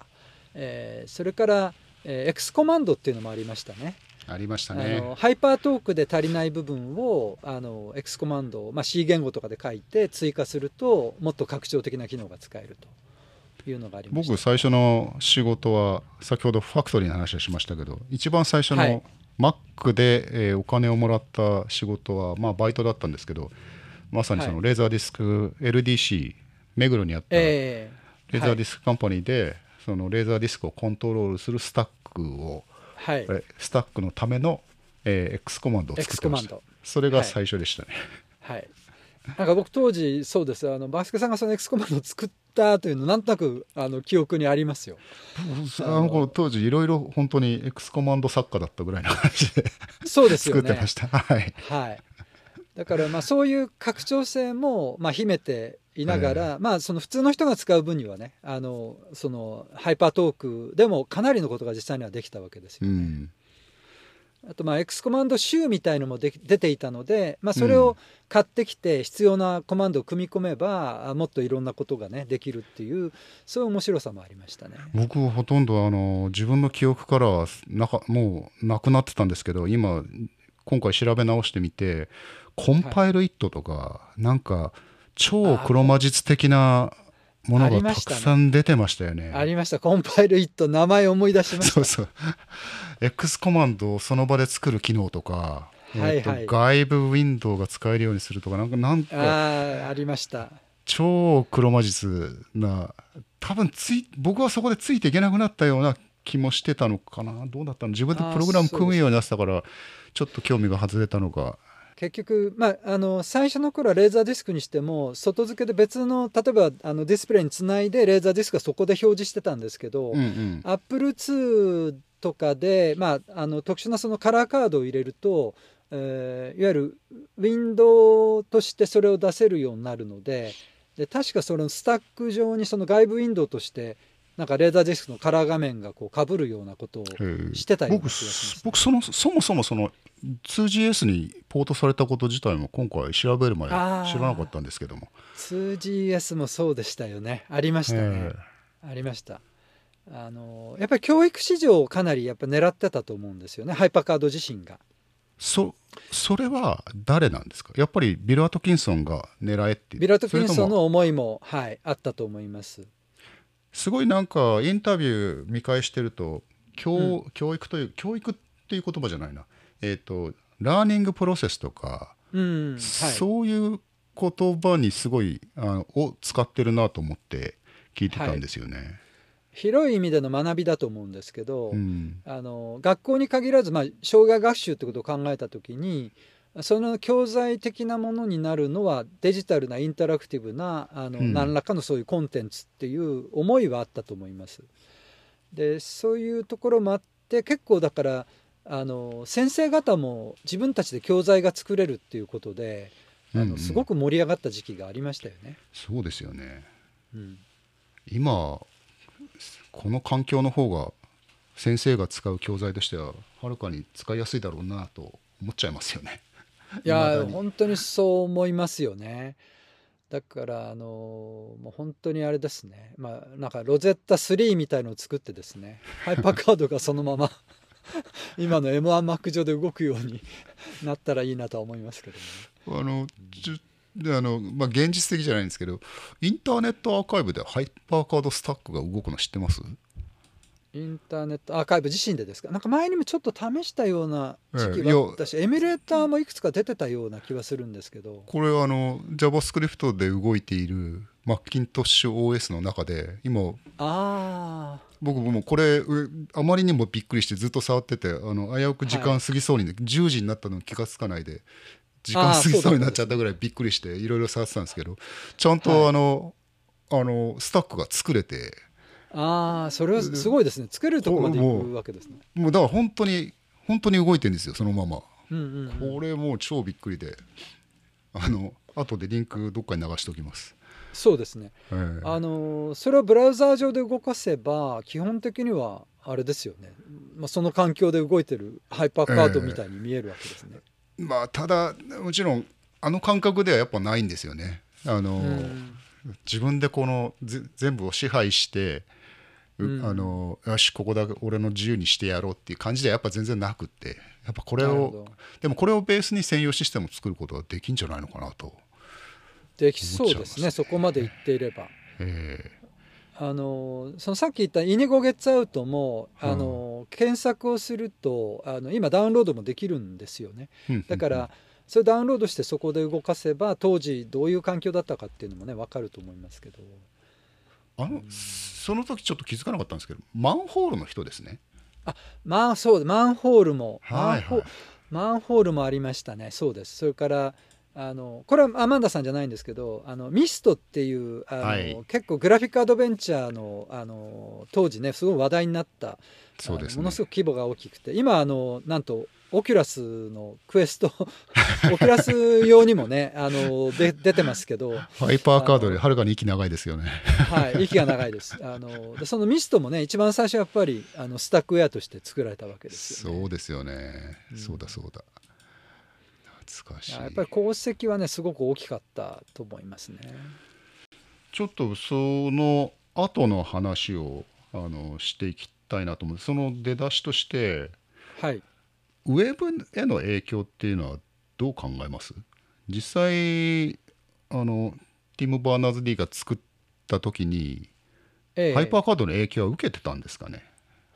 あのそうですね。直接なんかそういう話を聞いたことはないですけど当然うん。見ていたと思いますし、うん。あの参考になった部分はあると思います。それをそのまま再現しようと思ったかわからないですけど当然あのハイパーリンクを組み込むわけなので、うん。えー例えばあの、まあ、テッド・ネルソンがハイパーテキストという言葉をね作ったって言われてますけども、うん。あテッド・ネルソンのそういう著作みたいなものも多分あの読んでると思いますしで実際動くものとしてはあのテッド・ネルソンの場合も一応そのハイパーテキストと言いながらもちろんマルチメディアは構想はしていたんだけれども、うん。えーハイパーカードのようなこう使い勝手のいいシステムというよりはどちらかというとやっぱりコンセプトレベルのものだったので、うん。あのやっぱり具体的に、えーこういうものでこうやってこうやって作れてスタック配布できるっていうものにまとまったっていうのはやっぱハイパーカードのおおなんて言いますかね。こう影響っていうのは大きかったと思うんですよね。そうですよね。あのうん。もちろんそのコンセプトはハイパーテキストっていうコンセプトは大事だったとは思うし、もうもうええ。実際一般的になってたと言ってももう全然問題ないぐらい普通にハイパーテキストという考え方はとあのビル・アトキンソンがハイパーカード、うんワイルドカードを考えてた頃にはあったんですよねだからあの一応はありましたけど一般の人はやっぱり知らなかったというか業界ではあのある程度あったしあと,、えっとオウルっていうあのソフト会社があのテキストベースでハイパーリンクのできるドキュメント環境みたいなハイパードキュメント環境みたいなものはあ多分ハイパーカードよりも先に出してはいたんですね。えーただそんなに普及しなかったですし知名度も高くなかったですしやっぱハイパーカードが大きかったのはもちろんマッキントッシュのインストールベースは今に比べても少ないんですけども全部につけたことによって、特にね。はい、特にその教育分野とかではあ Mac のシェアはまああの高かったわけなのでそういうところにまず全員が使える環境としてハイパーカードがいったっていうのが大きかったと思いますね。そこで種まきというか。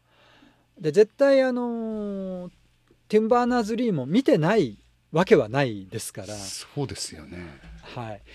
だからあのそれをもっと、まあ、汎用化あしたような形かなと思いますね。なんかえーっとビル・アトキンソンの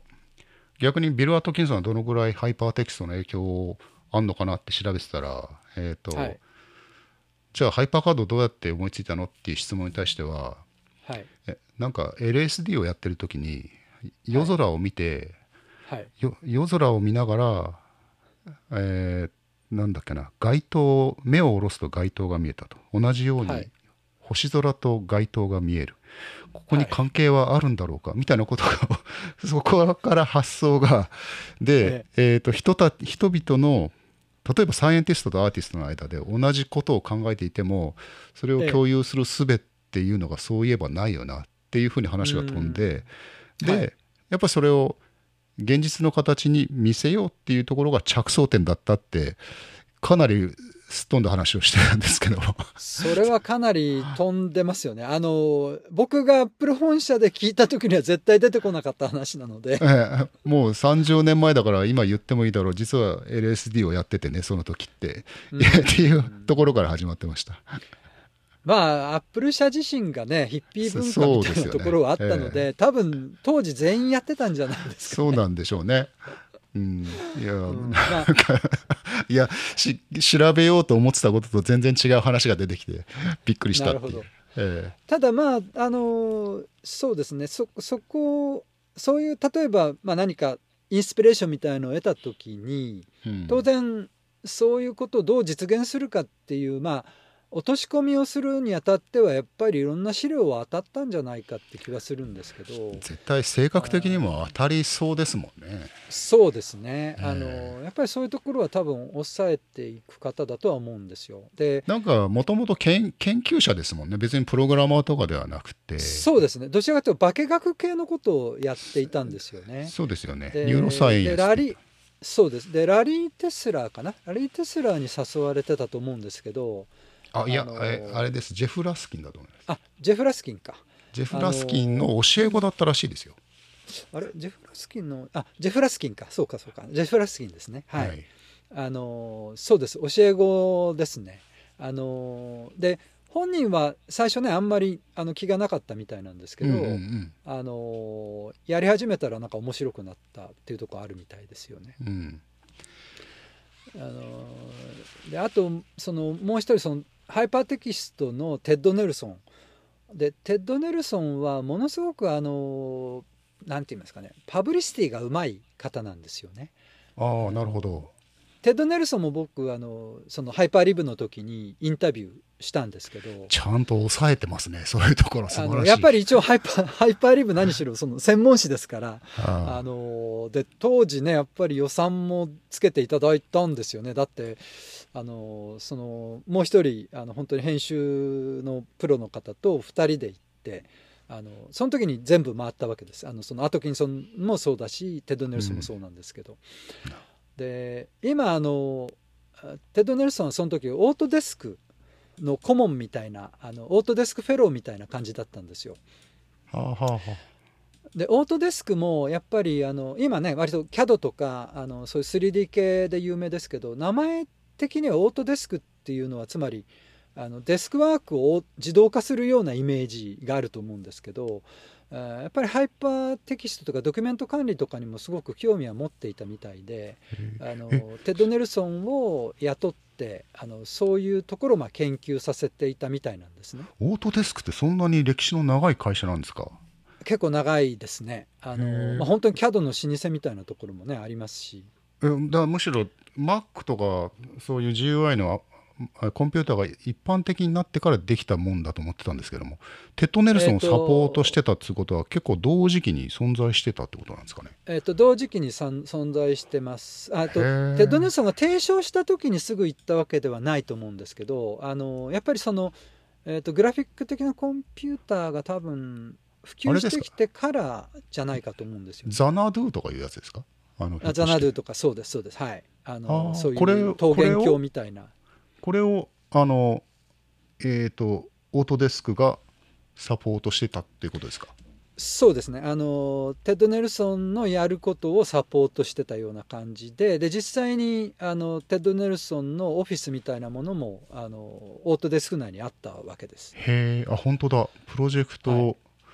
ザナドゥオートデスクが。はいはい。そうです。で今はあのサンラファエルというサンフランシスコのもうちょっと北の行ったところに、はいはい、あのオートデスクの本社があるんですけどその時はサウスアリートにあったんですよね、まあ、もまあ似たようなもんですけどちょっともうちょっとサンフランシスコ寄りですよね。あのゴールデンゲートブリッジ渡ってすぐのところ、うん、あのすすぐっていうイメージです。サンラファイルはちょっと、もうナパの向こう側っていう中のそう内陸ですよね。で、はい、サウスアリートは海に面していてまさにその、うん、まあ、湾に面しているというか。でその湾に面したところにあの本社があったんですよ。でそこにあのインタビューに行きまして、えー、で面白かったのは あのその彼の執務室みたいなところでインタビューするかと思ったらいきなり屋上に行こうって言うんですよ。で屋上今日天気もいいし気持ちがいいから屋上でインタビューしようっていうそれであの、なんかこう寝そべるビーチチェアみたいなもんだったと思うんですけど 持ってってそこでいきなりあのそこにこう なんか寝そべったような感じであのなかなかファンキーな人だったんですねテッド・ネルソン。いやあのねやっぱりテッド・ネルソンってすごくそういうまあある意味うまい人というか、まあ、人によっては山師って呼んだ人もいますけどつまり、あのまああのなんて言いますかこうコンセプトとか概念とか、こうプロパガンダ的にものすごくそういうあの盛り上げる場を盛り上げるのはすごく得意なんですけど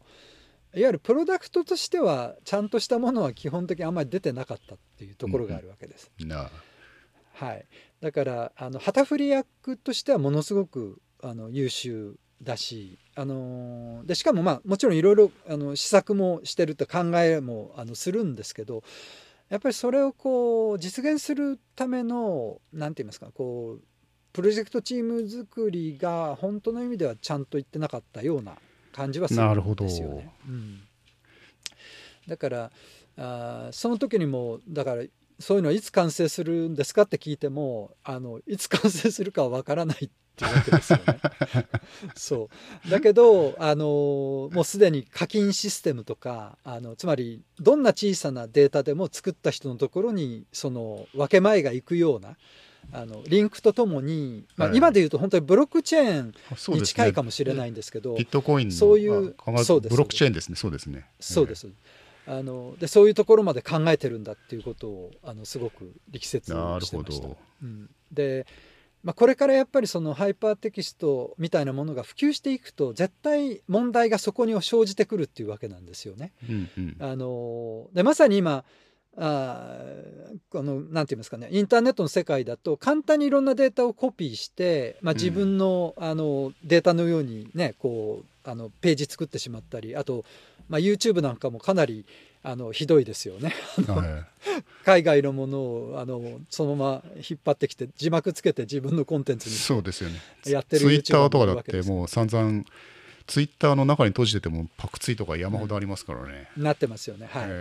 でそのそれが絶対問題になるっていうことを当時から一応見抜いていた。そういう先見の目はものすごくやっぱりあった方なんですよね。あった方って死んでないんですけど。死んでないですか、はい、83歳。そうですそうです。あの今も元気にあのやれてると思うんですけど。あのだからそういうところをねあの抑えていかないとやっぱりこういう環境は普及しないんだっていうことをあのすごく言われてましたね。あのさっき、えー、ウェブの方に話を振ろうとしたのはまさにそういうことが聞きたくて、うん、はい、あのだからティム・バーナーズ・リーがウェブを作った時に置き忘れてきたものっていうのが、はい、例えばハイパーカードからインスピレーションを受けたとして、うん、ハイパーカードのお前は何を見てたんだっていう言いたくなるような、えーと、はい、つまりただオーサリング環境のことは全く考えていなかったとか。はい、あの情情報の伝だからあくまでハイパーテキストの構造、えー、だからその意味で僕あんまりハイパーカードの影響を受けてないんじゃないのかなと。うん、あのあのうと多分そこのまあそのこれも僕の想像ですけどもあのどこに帰結するかっていうとやっぱりそのクローズドなのかオープンなのかの違いはあると思うんですよ。あのそのビラ・トキンソンもさっき言ったようにいろんな人が同じ環境ででしかも自分の環境の中でその例えばスタックをあのいじることができて新しいものを作っていけるっていう意味においてあのオープンな感じはあるんですけど、うん、あくまでもやっぱりそれは一つの環境の中だったりもともとマジックスレートっていう、まあ、ハードウェアも構想していてでさらにジェネラルマジックがすごく象徴的だと思うんですけどあのやっぱりあれはクローズドな環境だったわけですよね。まあ、インターネット前夜的なとこがあったっていうのも一つあるんですけど、あのいわゆる自分たちで通信プロトコルも作ってであのまあインターナショナルなその通信の在り方と変えようとしたわけじゃないですか。でも、うん、その後で結局インターネットが出てきてしまああの並行してたとは思うんですけど普及したのはインターネットだったので、うん、淘汰されてしまったわけですよね。あの完全にオープンな環境に淘汰されたのが、まあ、ある意味マジックスレッまあ、そのゼネラルマジックだったかと思うんですけど。そうですね。だからティム・バーナーズ・リーはよく考えればその固有のスクリプト言語とかも作らなかったっていうのは、うん、あベースを作ってオープンなところにとどめたような気もするんですよね。あとはいろんなものが出てきて構わないっていうか。うあだからビラ・トキンソンもあのつまり1.0は作るんだけど2.0を作らないっていうのはあのあれだと思うんですよ自分がまあそのこれも本当推測でしかないんですけど自分が作ったものあんまりやっぱりいじられたくないっていうところはあると思うんですよ。あのだから2.03.0ってクローンになっていってしまうので、うん、自分でクローン作るのもあれだし、まあ、本当は他の人がいじるのもどうかとは思うんだけどまああの1.0は作ったからあとはまあやってくださいとかあると思うんですけど。まあそうですね。ある意味自分が作ったものにダメ出しを加えられたところを修正させされるっていうのが2.0ですもんね、うん、言っちゃえば。そうですね、まあ、もちろん時代の流れというのはあるとはいえ、まあ、ありますね。はいやっぱティム・バーザー・リーはどちらかというとその,、うん、そそその思想的にはそそのオープン化の方だったのかなっていう気はしますけどもね。うん、うん、いやあの HTML の仕様というよりそうですね僕がもっと何を見ていたと言いたいのはどっちかというとウェブブラウザーの仕様ですね。うん、HTML HTTP を使ってもっと大事にしなくちゃいけないものを、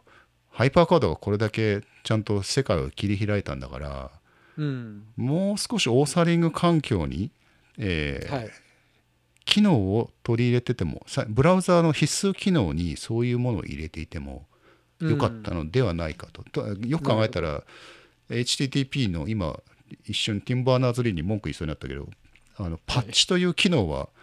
確かに用意されていてあの、うん、修正するとかそういう機能はもともとあるわけなのでもともとじゃなかったのかな、はい、まあでもそういう余地があるように作られているので、うん、どっちかっつうと文句はブラウザーの方ですね。なるほどね。えー、はい、もうその大事なところを失われてしまったハイパーカードと比較するんだったら確かにブラウザの環境ではありますよね。そうですね。うん、そこはでももしかするとあのティンバー・ダン・リーももちろんすごく才能のある方だとは思うんですけどあのビラトキンソンの方がまあ天才だったというかそうです、ね、そういうところもあるかもしれない、ね、あまああの見てるところ。あとなんか大事なもの何を大事としてるかの重きがやっぱ全然違うんだなと。あの、うん、誰でもいじれることっていうのは別にあのえだってテキストデータ使えばいじれんじゃんって思っちゃうか、はい、その場でいじれるかの違いにあまりそのそこを重要視しない人ってやっぱりいるじゃないですか。できる。いますね。はい。わ、はい、かります。あの逆に本当にゴリゴリのプログラマーの方だと別にテキストエディターでいいと思ってしまう、うん、そうそうそうそうそうそう。だからまあそういうところの違いななのかなと。あの、まあ、さっきねあのもともとのそのビル・アトキンソンのその学位を取得してるのも別にプログラミングとかじゃないわけですよね。コンピューター科学でもないし、うん、あの化学だったりするんであのやっぱりそこの違いはあるかもしれないですよね。そうですね。コンピューターサイエンスは持ってないんですよねっていうコンピューターはツールであって勉強するもんじゃないからって言ってましたね。はい、はいそうまさにだからあのプログラマープログラムはやってましたけどもあの多分自分のことプログラマーだとは思ってないわけですよね。うん、だからあの一般の人も同じ基本的には同じだからその人たちがどうやったら使えるかっていうのはすごく考えてたと思います、ね。そううんかんないティンバーナーズ・リーもやっぱりその情報をこうディストリビュートする環境としてブラウザを考えたとすればあんまり、うん、あのそのオーサリングについては考えてなかったとしてもおかしくないかもしれない。そうですね。考えたら最初のブラウザーとかって GoFar とかも普通にサポートしてて、うん、FTP もサポートしてて、はい、ただ情報が出入りできるだけでも画期的なことではもちろんもちろん画期的超画期的なことで世界を変えたことには異論はないんですがそうですね、うん、あ僕は確かね1990 94年の WWDC に行った時にうん。あのロビーにずらっとマッキントッシュが並んでいて、うん。モザイクを自由に使えるっていうふうにしてたと思うんですよ。そうでしたっけ？僕も94年から行き始めたはずです、はい、その時に初めて僕は確かその、うん、いわゆる本当にマルチメディア環境でのブラウザあの W あのインターネットを使ったコミュニケーションっていうのを目の当たりにした覚えがありましたね。僕、幸いなことになんか伊藤浄一さんのああはい。えー、とそ彼が NTT ラーニングシステムズってところで講演とかやってて、あのええなんかなんか手伝う機会があって、はい。で、えーす彼がデモしてるのを見見て、えーうん。なんじゃこりゃと思って。それで、うん。あのその時もう就職してたんですけどももうそこは辞めて、大学に戻ろうと思って東工大に行って93年か4年4年だったのかな、に、えー、と初めてモザイクを見ました、はい。やっぱりそのぐらいですそねうだからでやっぱりねそのあれを見た時にあのこれを ハイパーカードのように簡単に作れたらいいなそのウェブページをですね。やっぱ思いますよね、うん。思いますよね、うんはい。そうそう。あのハイパーカードの環境を知ってる人は多分やっぱりあれを見てそう思ったとは思うんですよね。あのーただねうん。ネットスケープが一時期ちょっと方向性を間違えてコミュニケーターとかになった時にあおオーサリング環境的なものはつけようとしてましたよね。HTML エディターっぽいものがついてたんですけどでもそそうそれじゃないいんだといううん、それじゃないですよね。あのアラン・ケイ、アラン・ケイがあの HTML を見た時にあ DOS of the 90s って呼んだんですよね。あ わかりますかまだからす。、うん、だからこれこれじゃダメだっていうことをまあ言ったわけですよね。うんうんうんうんあのーやっぱりそのハイパートークの素晴らしかったのは僕やっぱり僕自身もそこであの初めてオブジェクト指向っていうものに出会ったんですけど、うんまあ、ハイパーカード自体がまあオブジェクト指向なんですけどハイパートークもオブジェクト指向ですよね。うんであのーやっぱりこう衝撃を受けたのは今までのそれまでのプログラミング僕もまあプログラムもやってたりしたのであの、まあ、テキストでこう基本的にはルーチンが分かれていようが一つのあのウィンドウの中でダーッと書いていくじゃないですか。はいそうじゃなくて個々のオブジェクトが自分のスクリプトを持ってるっていうところにすごくやっぱり驚いたんですよね。驚きましたね僕も。そうですよね中央集権的にどこかが何かをコントロールしてるんではなくて個々のスクリプトが自分のところに何かメッセージが飛んできた時に自分の処理を行って返すっていうやり方ですよね。であのこれまさにスクリプトっていうのは象徴的だなと思ったのはスクリプトって台本っていうことじゃないですか。うんうんうんあのだから一つの芝居をやってるというふうに考えるとあの自分の出番になった時に入って Q が来てで自分の台本に書いてあることを、まあ、セリフで言ったりしてで一つの劇が出来上がっていくっていうこの仕組みがまさにそのプログラムの世界で、えーまあハイパーカードの世界で実現していたわけですよね。なるほど。はいなので僕もあのスクリプトそのハイパートークについて書く時っていうのはそのしお芝居を結構例に出したことが多かったんですよ。うんうん。そうすると一般の人分かりやすいかなと思ってあのそれぞれのボタンとかが自分の台本のその本を持っててで Q が来たらそこに書いてあることを実行してあの全体がこうオーケストレーションされていくと。だからなんかどこかに監督がいて監督が全部指示してはいあのここ今これこれって言ってくんじゃなくってあのその俳優とか全員が個々の役割をしっかり認識してるっていう。そういう環境なんだすごいそれはすっきりするすっきりしたが頭の中がすっきりしましたねそれは。ありがとうございます。当時大谷さんの話を聞いてなかったってことですね俺いやいや、あの、いやもう本当に多分読んでても忘れてる時代、もうね、数十年前ですからね。スクリプトという言葉を使い出したのもハイパーカードが最初でしたっけ？あのもしかするとそのオブジェクト思考の世界で使われてたかもしれないですけどもあの僕が聞いたのは初めて聞いたのはまさにハイパートークでしたね。はあ。うん、いやー。すごく言い得て妙だと思います。そうですね。今本当にしっくりきました、はあはい。僕もハイパー、まあそ、その時点でそんなに経験を積んだプログラマーであったわけじゃないんですけどもあのイベントドリブンとかの考え方も、はい、あのオンアイドルとかって、え当時、え、おおここうやってやるんだとかいうのをいろいろと本当に勉強した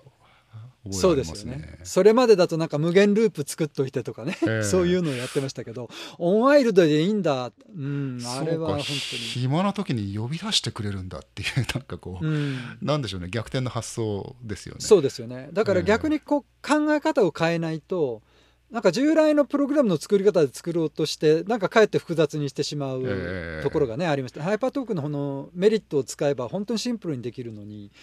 なんか最初ちょっと持って回ったプログラミングとかねやったこともありましたね。えー、あとそのオブジェクト思考ということでいうと、うん、あのボタンにスクリプトがくっついてるおかげでボタンをコピペするとそれのスクリプトも一緒にくっついてくるとか、はい、これこれもなんかか僕の中でおおと思ってこれそう、ね,、そういうでで当然あのペーストした先では別の内容に書き換えられたりするじゃないですかそれをもとに。はいはい。あのそうですね。ちゃんと、うん、初ってもういろいろ本当に初っていうことでいっぱいでしたねハイパートークは。そうだからうんそのまあ、マックペイントもそうでしたけどその、まあ、広く言えばアップルのやってることがそういうんですけどやっぱり1.0として原型になるものをやっぱりちゃんと出してくるってのはすごいですよね。そうですねその後でもちろんあの、まあ、自社でもそうだし他社もそうだけどそれを改良していくんだけどその原型になるものをやっぱり過去にいくつもこう作り出してきてるっていうのはすごいなと思いますね。うん、その時に伝わらなくてもそれにきちんとインスピレーションを受ける人が多々いてで次につないでいくものっていうのはた、はい、本当にたくさんありますよね。そうですねだからハイパーカード自身もね本当にそれ自体はあの基本的になくなってしまったんですけども、うん、あのそれが作り出したものっていうのはやっぱり今も受け継がれてると思いますし、うんうん、えー、まあ、これからもまたねそれを参考にしてまさにさっきの話じゃないんですけどあの本当に現代風に解釈したハイパーカードっていうのはねこれからまだ出てきてもおかしくないかなと思いますね。今のウェブ技術を使えば何かしらのものっていうのは比較的簡単に作れそうな気がするんですけどもそれをじゃあ、あのやっぱりどこでも動かしたいとなると今だとウェブになるんでしょうね。そうですね、ね、やっぱり、あのどうしてもそのネットワーク化していくことを考えると、うん、まあ、ウェブなりそのインターネットのシステムを使うのが一番インフラとしてはねいいと思いますしこれゼロから何か新しいものをこれから作るというのは、まあ、ちょっと考えられないかなとは思いますね。なんか車輪をもう一度再発明しなくちゃいけないみたいな、ね、感じですから。その価値があるのかどうかというあれですね、うん、ハイパーカードが成した一つにはその先ほど最初の話にも戻りますけどもデータとスクリプトがあの仕組みがスタック一つで渡せたじゃないですか。その、はい、えーとリソースフォークとかっていう特殊な構造があったからでもあるんですけど、はい。うん、外部ルーチンを組み込む X コマンドを組み込むデータを、えー、たくさん入れる画像がある。で、はい、アイコンも音も何でもかんでも一つのスタックにできたと。この環境って今、え。ー、まあえーと、MacOS のバンドルを使えば構造としては実現できるけどそれはあくまでフォルダ構造でしかないし、えー、あのハンディかつとハンディではない。なんか、はい、じゃあ例えばじゃあですね。あの Java のアーカイブみたいなじゃあ一回 ZIP でまとめたものを一つのファイルとして扱おうとかいろんな手はあるかもしれないんですけど、えー、果たしてそこまでして一つのファイル構造にする必要があるのか。今だったらじゃあそのデータはもうネットにあればいいんじゃないのか。うん。って考えると,、えーとハイパーカードをそのままの形で今に実現さするっていうのはまあやっぱ時代錯誤なんだろうなと、うん、そうですね。はいちょっとノスタルジックなことになっちゃってる気がしますね。もっと分散型でいいとは思うんですけど、はい、その代わりパーソナルなっていうのは絶対譲れないとこなので、えー、うん、中央集権的だとはいえもう自分のところが使い始めたらそれは自分のものと、はい、で、えー、いじっていける。まあ、中央集権である必要もないな、はい、それは自分のローカルで動いてても構わないし、はい。えー、そういうものがやっぱ欲しいですね。で人に簡単にあげられると、ええ。そうですね。見せられるだけじゃなくてあげられるっていうのも大事ですよね。もう今そのローカルな環境も当時のねマッキントッシュと比較にならないほどすすごい状態になってるわけですから、そうですよね。うん、そうですね。エッジコンピューティングがねあのやっぱ 5G の時代になってもあの本当のあの1 millisec の latency はあのやっぱりローカルな環境でしか出ないって言われてますし、うんうんあのこれからもそのサーバーの負荷を増やさないためにはエッジコンピューティングとか、まあ、うん基地局ベースでこうコンピューティングある程度やらないといけないはずなのでうんあそういう意味ではあのまだまだあのそういうやっぱりパーソナルでローカルな環境っていうのはあの廃れないしそこで何ができるかっていうのを考えていかないといけないと思いますね。ですね。誰かのインスピレーションになるこの新しいものができたら本当いいですね。まだまだ。うんそうですねうんまあ、でも温故知新なので、まあ、ちょっと古きを振り返って、うんそこからまた新しいものをね作っていけるそういう、まあ、このあのポッドキャストとかもねあのあるいはこうクラブハウスのトークもうんなんかそういうきっかけになったらいいなと思いますけども。なんか記憶が蘇ったらああの時あのアイディアがっていうのも一緒に蘇ってくるもんなんですよね。そうですね。面白いですよね。やっぱり人間の記憶ってちょっと、あのそうなんですよ。忘れてたことなのに話をしてるとなんかつながっていくっていうのはねありますね。やっぱたまにたまにこうやって自分の中フラッシュアウトしてあの覚えていたことをこうやって記録に残しとかないともったいないですからね。そうですね、えええやっぱり残しておかないとねいけないものは、うんあの結構あると思います。えただあの 僕がやらなくても意外とビル・アトキンソン結構ここ最近あちこちでインタビューに答えてるみたいでうん、一時情報が結構残ってますね。ああやっぱりそのあ人にもよると思うんですけどあのだんだん年を取ってくると そういうふうになるかもしれないですよね。そうですね。うんそれはあります。ええそんなところでしょうかね語られてない本当はスーパーカードとかの話もしたかったんですけどもあのまたそのねあのとりあえずここで一旦区切ってあのあそういうものが、はい、出てくると思うので、はい。え2回目3回目があってもいいかなと思います。ありがとうございます。もうビル・アトキンソンだけで一回やりたいですよね本当に。あそうですね。結構できますし、まあ、本当にね後で写真家になってしまったわけですけどそうそうそう。そその後のビル・アトキンソンもちゃんと、なんか今フォトカードっていう別のサービスをやってますよ。ああのそうです。まあそれも要は写真家になったところからのね、つながりで、まあ、またアプリをねちょっと作ったりとか、そうあのいいね。iPhone 向けとかね出したりうんしましたけど、はい、なんかしてないと死んじゃう人っていいですよね。もう。そうですね。生きてるイコールなんかやってるっていうのがすごいはい。こう魅力的です、そうですね。まあ本当に人生100年時代なのでうん。まだまだいろいろ僕もバスケさんもやらないといけないですね。そうなんです。僕もまたリスタートしたいなと思ってい今子育てが少し一段一段落してきたのでよっしゃじゃあ次,、次へ向けてという助走の意味も込めてはい。こういう企画を始めてみてます、